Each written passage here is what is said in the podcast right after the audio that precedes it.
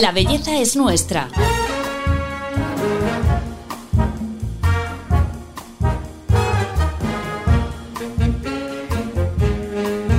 Un podcast de Telva.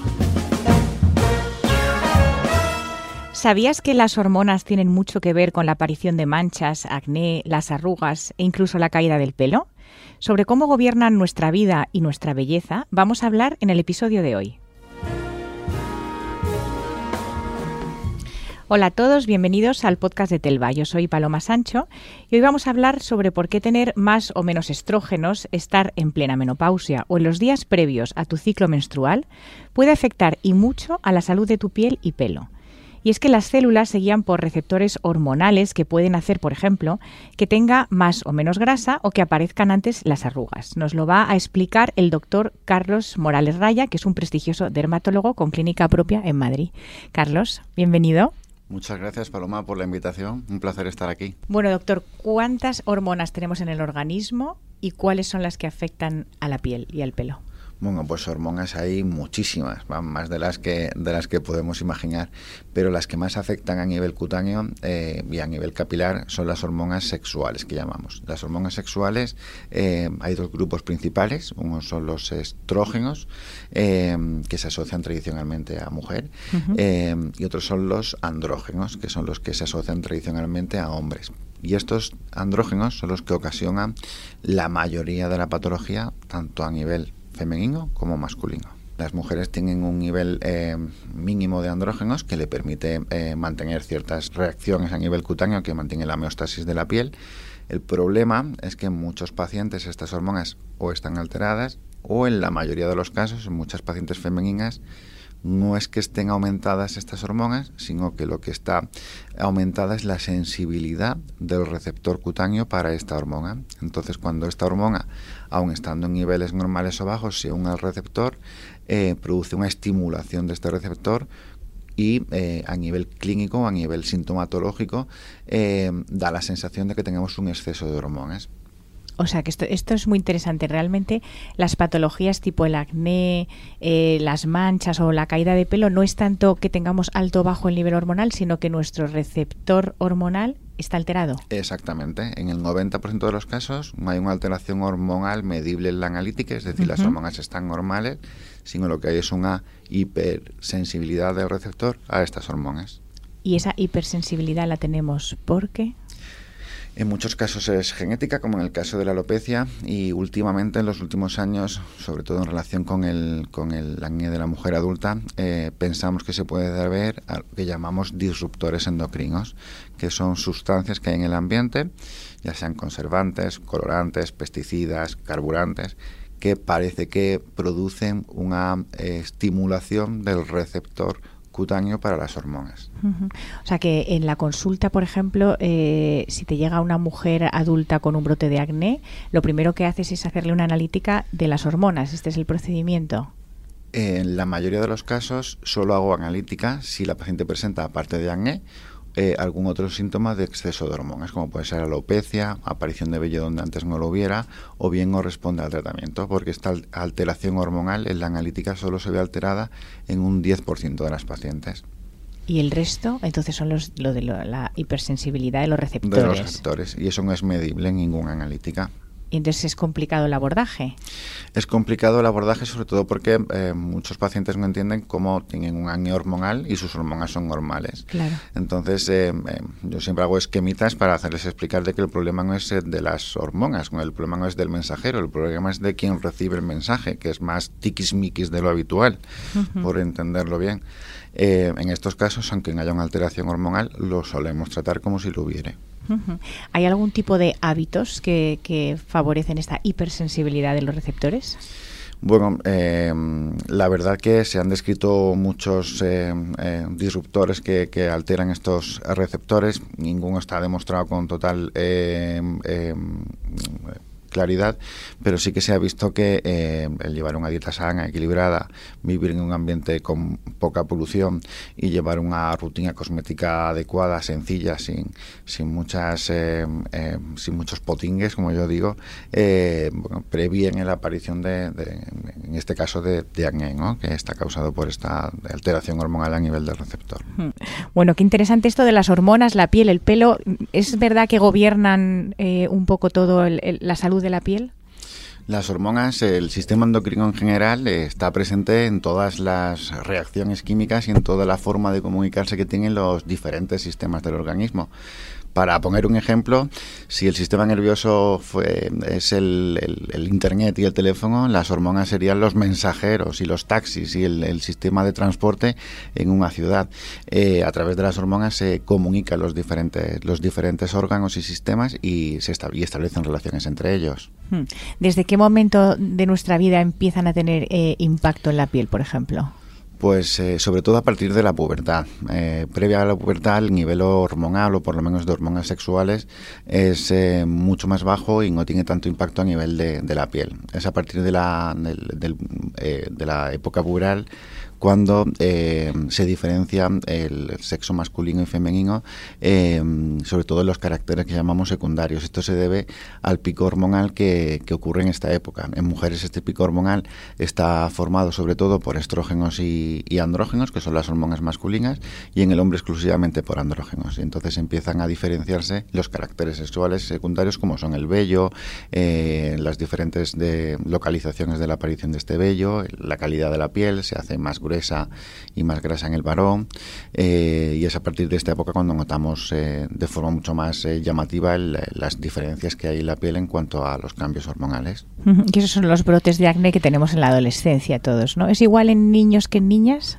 Eh, sí, es igual en niños que en niñas, eh, en el sentido de que ambos tienen un pico hormonal a base de andrógenos, que los andrógenos son las hormonas asociadas al sexo masculino, la más conocida es la testosterona. Hmm. Tanto niños como niñas en la época puberal tienen un pico hormonal alto, eh, en el caso de las niñas, tanto de estrógenos como de, andrógenos, que ocasionan un, brote de, acné, por aumento de la secreción por la, de sebo por las glándulas sebáceas, el engrosamiento de la, de, la, piel. Y en los varones, este pico hormonal suele ser un pelín más tardío, eh, suele ser muy intenso, pero más corto en el tiempo pero en ambos sucede por, por acción de los andrógenos.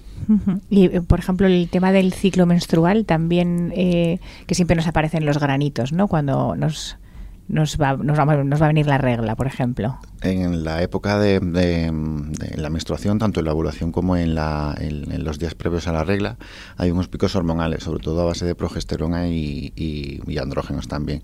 Esto ocasiona puntualmente un aumento de la actividad de la glándula sebácea con un aumento del riesgo de la aparición de, granitos. ¿Y el pelo? ¿Qué tiene que ver, aparte del cuero cabelludo graso, eh, cómo nos afectan las hormonas en el pelo? Pues el pelo tiene mucho que ver. El, tema de la alopecia, eh, tanto en hombre como en mujer, está debido al exceso de acción de las hormonas masculinas, que es la testosterona. En el caso de los eh, hombres se debe exclusivamente a una herencia genética eh, en la que el paciente hereda la predisposición a que la testosterona, aun estando normal en sangre, haga un exceso de efecto a nivel del cuero cabelludo, con lo cual el pelo se va adelgazando progresivamente y empezando a escasear en determinadas zonas como son las entradas y la zona de la coronilla. En mujeres puede pasar por dos cosas, por un aumento de las hormonas masculinas, en lo que llamamos eh, un síndrome del ovario poliquístico, Mm, y, como en los hombres por una herencia genética. En los hombres casi nunca encontramos alteraciones analíticas em, en cuanto a una alteración hormonal y en las mujeres lo encontramos en torno a un 20 o un 30%. Pero en muchas ocasiones las hormonas están bien, el problema está a nivel del receptor en el folículo piloso para esas hormonas, que es más hipersensible a la testosterona. Eh, el tema de las hormonas y el, y el pelo, eh, por ejemplo, las mujeres también nos puede afectar, por ejemplo, con el tema del vello facial, que también muchas mujeres tienen este problema, que es como muy tabú, pero, pero bueno, está ahí también. Es uno de los eh, síntomas principales que se asocia a la alopecia, en lo que llamamos eh, eh, fenotipo de síndrome de ovario poliquístico, que tiene un exceso de, producción hormonal, de hormonas masculinas. El, fenotipo típico, los síntomas que presenta la paciente son grasa en el pelo y en la piel, aumento de la secreción de sebo tanto en el pelo como en la piel, adelgazamiento del pelo y aparición de vello donde normalmente no debería estar, como a nivel facial, a nivel de, la, de la zona de la línea alba del abdomen Em, todo eso nos tiene que hacer pensar en que hay una alteración hormonal en, eh, en cuanto a un aumento de la producción de andrógenos o testosterona en la mujer. Esto puede estar producido a nivel ovárico, en lo que llamamos ovario poliquístico, o em, a nivel eh, suprarrenal eh, por producción de, de, hormonas masculinas por la glándula suprarrenal. ¿Y en estos casos qué, qué recomendáis? ¿Ir al endocrino a que hagan una analítica de algo o...? Habitualmente cuando aparecen estos síntomas, eh, lo ideal es acudir al ginecólogo. Al ginecólogo. Eh, en la mayoría de las ocasiones el problema va a estar a nivel ovárico y en la mayoría de las ocasiones se suele eh, regular con una píldora o un fármaco antiandrógeno. Nosotros como dermatólogos somos eh, los que eh, primero lo vemos porque los pacientes lo que notan son síntomas cutáneos. Entonces, al ver más vello y más acné, lo que hacen, acuden al dermatólogo lo primero. Mm. Hacemos una analítica y en mi caso, en caso de que esté alterada la, las hormonas, de que haya una alteración analítica de las hormonas, sí que derivo al ginecólogo para que valore eh, la, posible coexistencia de un ovario poliquístico. Hemos hablado del pelo, hemos hablado de la grasa y el acné, pero ¿qué otras, por ejemplo, las arrugas? Arrugas también están relacionadas con las hormonas, tener la piel más o menos hidratada, jugosa. Al final, las hormonas regulan todo. Eh, cuando la piel va envejeciendo, eh, en el hombre, por, ejemplo, eh, tenemos una caída hormonal progresiva a partir de los 25-30 años. entonces el envejecimiento es muy progresivo. En la mujer eh, este envejecimiento es más lento hasta los 45 años, que es cuando ya viene la perimenopausia. En este momento hay una caída de estrógenos brutal y esta caída de estrógenos lo que produce es un enlentecimiento en la formación de colágeno, una pérdida de la hidratación cutánea y de mucosas, eh, por lo que estas hormonas también regulan la producción de colágeno y elastina de nuestra piel. Em, otras hormonas que son muy importantes en la piel son las hormonas tiroideas. Cuando tenemos el tiroides alterado, tanto en, exceso como en defecto, eh, la piel se seca, se cae el pelo, la piel se vuelve como más em, grisácea o con menos eh, luminosidad. aunque no son cambios tan visibles, siempre que notamos un cambio importante en la piel, eh, hacemos una analítica hormonal pues más o menos completa que incluya tiroides, hormonas sexuales, cortisol, prolactina. ¿Y de qué manera nosotros podemos paliar estos efectos que tienen las hormonas en la piel en, cada etapa vital que estamos viendo? Bueno, a veces es, complicado y em, eh, tanto que paliar los, eh, los efectos em, hormonales, em, si no hay una alteración analítica de, esta producción de, hormonas, nos tenemos que ir a tratar el síntoma. En la pubertad se, presupone que va a haber un pico hormonal y al que tenemos que adaptarnos y, salvo que sea patológico o muy, muy agresivo, eh, no se recomienda tratar con, fármacos que bloqueen esas hormonas. Pero sí que en la edad adulta eh, cada vez estamos viendo más alteraciones hormonales a nivel cutáneo, no debidas a un aumento de las hormonas, sino a un aumento de la sensibilidad de los receptores cutáneos para estas hormonas. Eh, este aumento de la sensibilidad de los receptores cutáneos para estas hormonas no se sabe muy bien la causa. Se sabe que está asociado a estímulos externos como polución, contaminación, conservantes, eh, pero no sabemos cuáles son. Entonces, eh, muchas veces tenemos que tratar como si fuese una causa hormonal, eh, poniendo fármacos en, la mayoría de los casos antiandrógenos, como la píldora, finasteride o dutasteride, que son fármacos que, que bloquean la testosterona a nivel del cuero cabelludo, espironolactona, que es un fármaco que bloquea testosterona a nivel de la piel y disminuye la testosterona a nivel sistémico para disminuir la sintomatología asociada a ese aumento de la hipersensibilidad de los receptores cutáneos a las hormonas.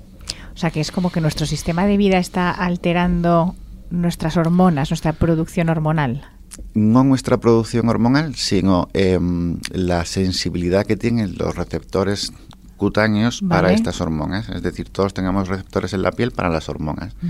Eh, lo que está ocurriendo es que en muchos pacientes estos receptores son mucho más sensibles y empiezan a activarse con un nivel hormonal normal, cuando previamente lo hacían a un nivel hormonal alto. Ya está, está claro que algo está pasando que no nos estamos perdiendo algo está pasando que nos estamos perdiendo y que está ocurriendo desde hace unos 15 o 20 años para acá. Entonces, bueno, habrá que, estudiar un poco más el tema y sobre todo eh, saber cuáles son los disruptores endocrinos que son los causantes de, esta patología. Mm, que muchos hablan de la alimentación, eh, determinados ingredientes cosméticos. Sí, en cuanto a los cosméticos, si miras el, INCI o, las categorías de, los cosméticos, el 80% están catalogados como disruptores endocrinos. Entonces es imposible discernir cuál sí y cuál no. Igual los conservantes, casi todos los conservantes están catalogados como disruptores endocrinos. Es muy difícil eh, aislarse de eso porque también están asociados a polución, contaminación. Entonces no, podemos vivir en una burbuja de cristal. Hay que adaptarse y tratar el, síntoma.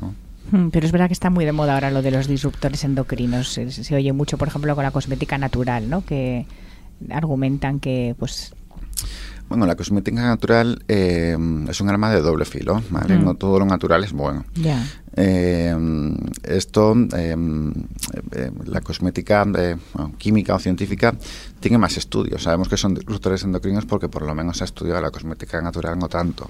Entonces, bueno, que no hay que no hay que desechar la cosmética tradicional y, hmm. tampoco hay que tenerle tantísima fe a la cosmética natural porque en muchos casos no es tan buena como la pinta. una de las patologías de la piel que más asociamos a las hormonas son los brotes de acné. Y antes me comentabas que es de, lo que más llega a tu clínica, ¿no? Problemas de mujeres adultas con brotes de acné. Bueno, en la, clínica eh, las dos principales patologías que vemos son el acné en la mujer adulta y las manchas hormonales que llaman. Acné en la mujer adulta hace unos años solo existía en pacientes que tenían un exceso de producción de testosterona. Estas pacientes, su ovario su, o su glándula suprarrenal producía más testosterona y eh, a nivel cutáneo se manifestaba con un poquito de alopecia, aparición de vello, más grasa y brotes de acné. Eso a día de hoy solo ocurre en un 10% de las pacientes que vienen a consulta con acné en la edad adulta.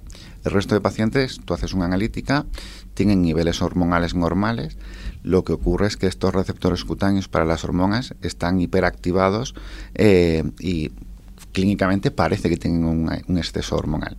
Entonces, en estos pacientes, al final acabamos tratando de forma muy similar a como tratamos el acné hormonal eh, clásico.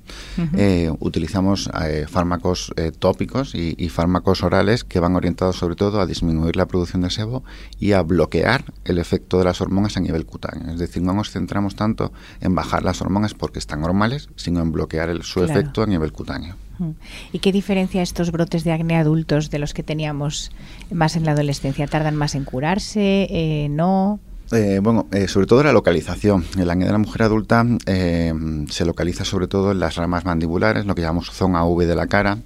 Estas zonas tienen una piel más fina, con lo cual las marcas que dejan acné son mucho más duraderas también porque va asociado a la eh, disminución de la capacidad de recuperación de la piel conforme vamos envejeciendo y sobre todo porque el acné adolescente suele durar dos o tres años y el acné de la mujer adulta pues puede durar desde los 20 hasta la menopausia. Entonces eh, hay que educar al paciente en cómo eh, nosotros tratamos el brote, pero luego tú tienes que llevar una serie de rutina cosmética sencilla para evitar que te vuelva a salir un brote. ¿Cómo se quitan esas marcas de acné? Eh, lo principal es, eh, cuando llega un paciente a la consulta a tratarse las marcas de acné y siguen teniendo granitos, yo le digo, si no tratamos los granitos también, esto es pan para hoy, hombre, para mañana. Hmm. Eh, tratamos primero el acné, con la mayoría de las cremas que utilizamos en tratamiento del acné, las marcas ya van a mejorar y sobre todo lo que se ha visto que eh, previene que esas marcas se vuelvan eh, crónicas o persistentes y sobre todo las trata es el uso de, tratamientos eh, para cicatrices. Nosotros combinamos tanto peelings como microneedling, que es el conocido dermapen, hmm. así como el láser, el láser fraccionado para evitar que esas marcas se vuelvan permanentes. ¿Y cómo es una rutina cosmética para, una, para un acné adulto? Dependiendo del tipo de piel de la paciente, porque hay pacientes que tienen acné adulto y tienen la piel seca y hay pacientes que tienen acné adulto y tienen la piel grasa. Yo suelo combinar, en nuestro equipo suele combinar eh, durante el día un fotoprotector específico para pieles grasas con algún serum que te regule la producción de sebo y por la noche solemos combinar varios fármacos anti-acné. Utilizamos fármacos más potentes eh, para, eh, utilizados clásicamente para el acné adolescente y lo combinamos con fármacos un poco más eh, suaves para evitar la irritación, ya que eh, los pacientes adultos no solemos tolerar bien los, los fármacos antiacné porque no tenemos la piel tan grasa como un adolescente. Esa combinación de tópicos adaptada al tipo de piel del paciente junto con el tratamiento en la consulta, pues ya sea láser peeling o, lo que decida el dermatólogo hmm. tratante, es lo que te asegura el éxito en, la desaparición del acné, sobre todo en la prevención y tratamiento de las marcas. Hmm. Pero muchos años dura, me ha, me ha dejado alucinada esto de que el acné adulto te puede durar eh, tantos años. Yo pensaba que eran brotes que se controlaban más En muchos casos son brotes autolimitados, pero eh, pacientes que llevan 10 años con el acné, es verdad que no es un acné limitante, pero sí que al final vas acumulando marcas, marcas, marcas y, y te, te, merma un poco la autoestima. Eh, entonces lo importante, aparte de tratar ese brote con el que viene el paciente, es educar a nivel cosmético o a nivel de tratamiento tópico al paciente para que lo mantenga hasta el hasta el fin de su vida hormonal, como yo digo. Sobre todo estos, estos medicamentos que utilizamos para el acné el tópico, las cremas anti-acné, prácticamente tiene la misma composición que las cremas antiedad, ¿vale? Porque al final utilizamos derivados de la vitamina A, hmm. de alfa hidroxiácidos. Eh, la diferencia es que en el bote pone anti-acné en lugar de anti antiedad, pero te van a prevenir y tratar también el envejecimiento.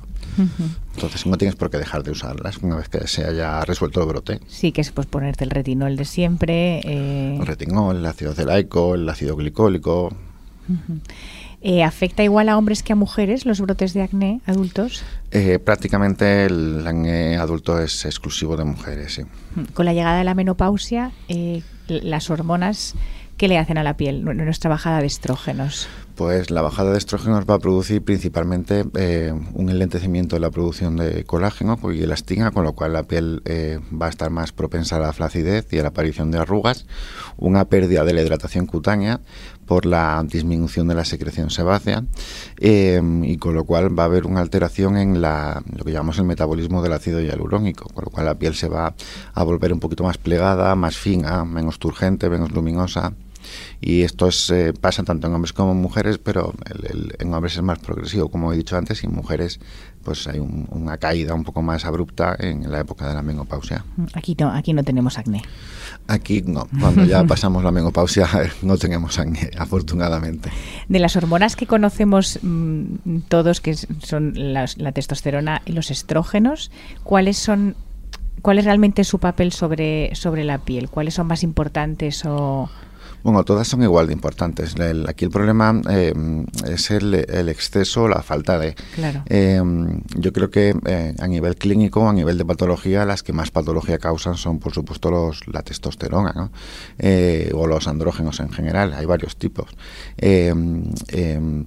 cuando tenemos un exceso, vemos la, la, aparición de, de, acné, de síntomas, como hemos dicho antes, de pelo graso y, y vello facial, pero cuando tenemos un, defecto de hormona masculina, por ejemplo en hombres notamos todo lo contrario, una feminización, es decir, aparece poco vello, eh, una voz más, eh, más femenina o menos ronca, la ausencia de de, la nuez de Adán.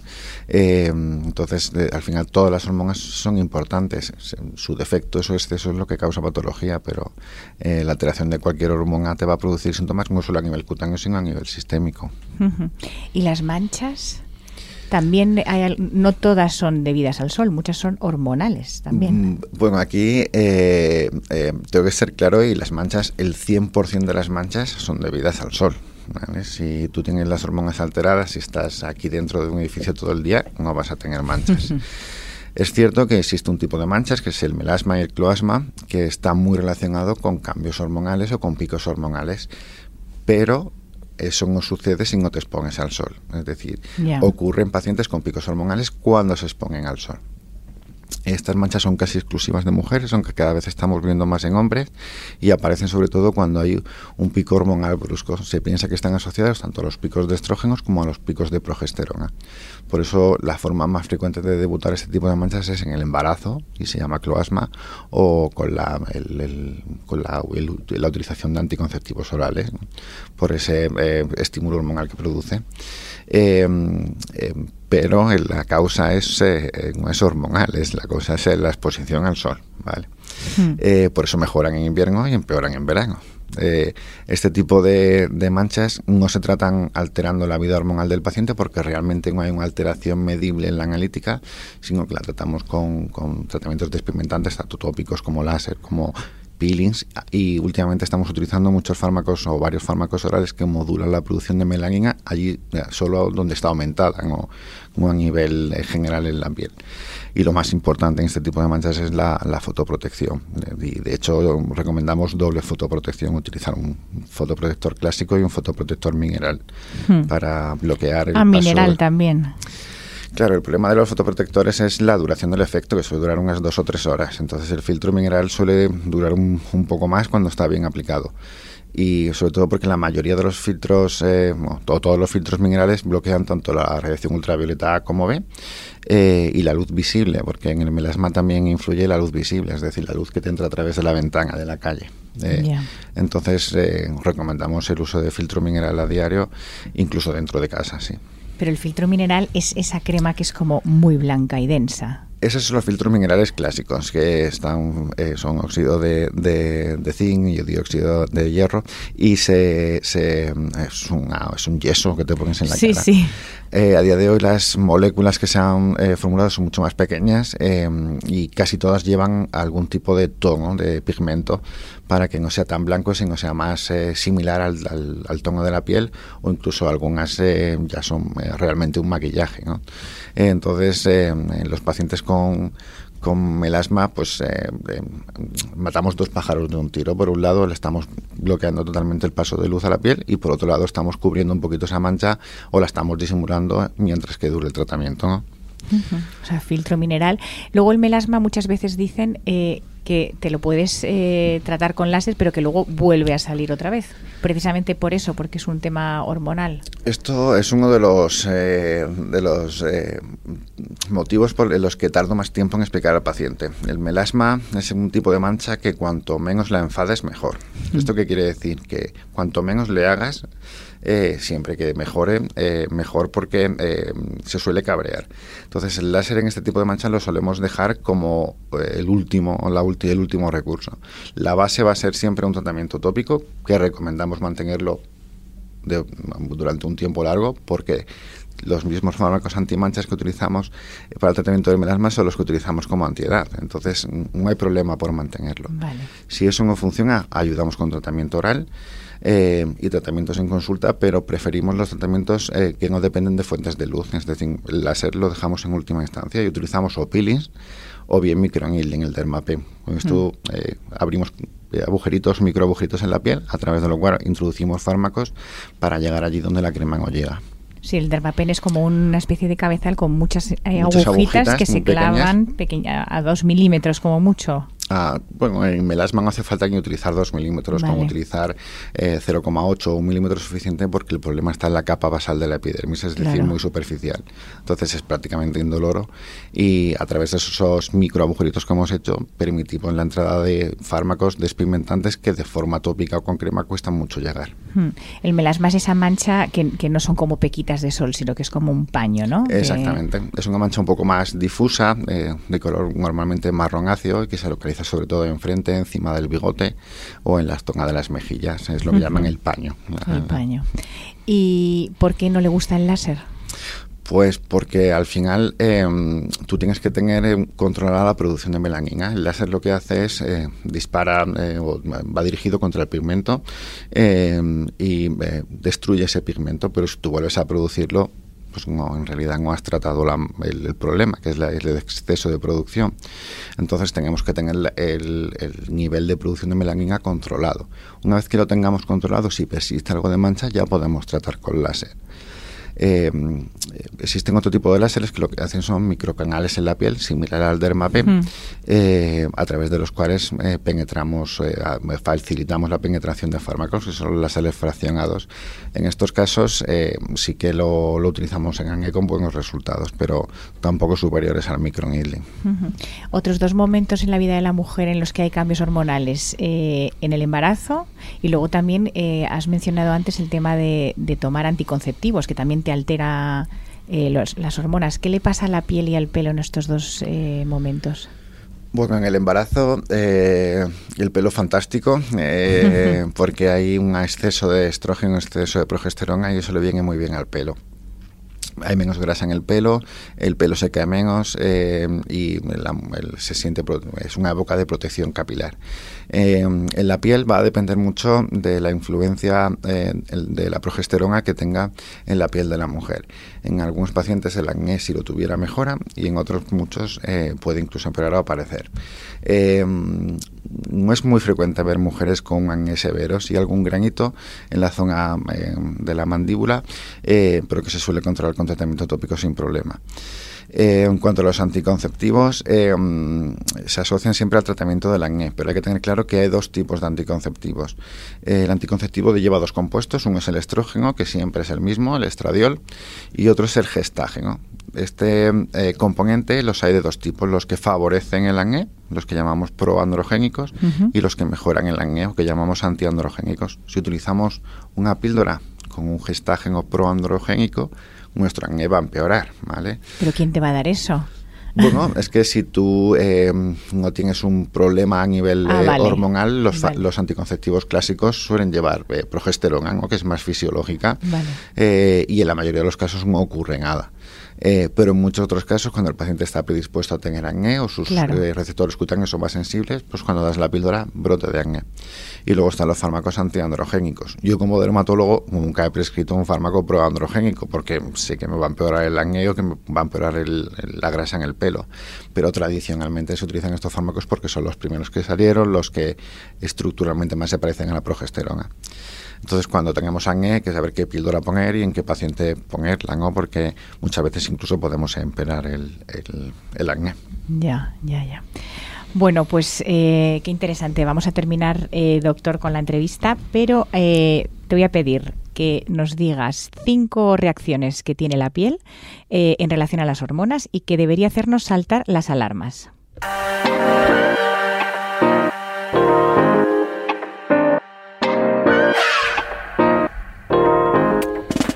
Pues la primera yo creo que, como hemos hablado, la aparición de un brote de acné inesperado eh, debería hacernos pensar en un aumento de la, de la testosterona o andrógenos o bien una alteración en el receptor para estas hormonas. Y sí que habría que acudir al dermatólogo para, para valorar si, si esa alteración está o no. Otro de los síntomas es la aparición de vello, donde previamente no lo, no lo hubiera, que nos debería hacer pensar en alguna alteración ovárica o suprarrenal con exceso de andrógenos. Eh, la aparición de afinamiento del pelo, lo que llamamos miniaturización o pérdida de densidad capilar, igualmente nos debería hacer pensar en, un, en posible eh, aumento de la producción de andrógenos. Eh, la aparición brusca de grasa a nivel capilar o a nivel facial con dilatación del poro y aparición de microquistes igualmente nos debería hacer pensar en un aumento de la producción de, de andrógenos y por último una sequedad extrema de la piel no, no, corregible con los humectantes habituales nos debería hacer pensar en una disminución eh, o aumento de las hormonas tiroideas. Supongo que podría estar bastante cabreado con lo que me pasó, pero cuesta seguir enfadado cuando hay tanta belleza en el mundo.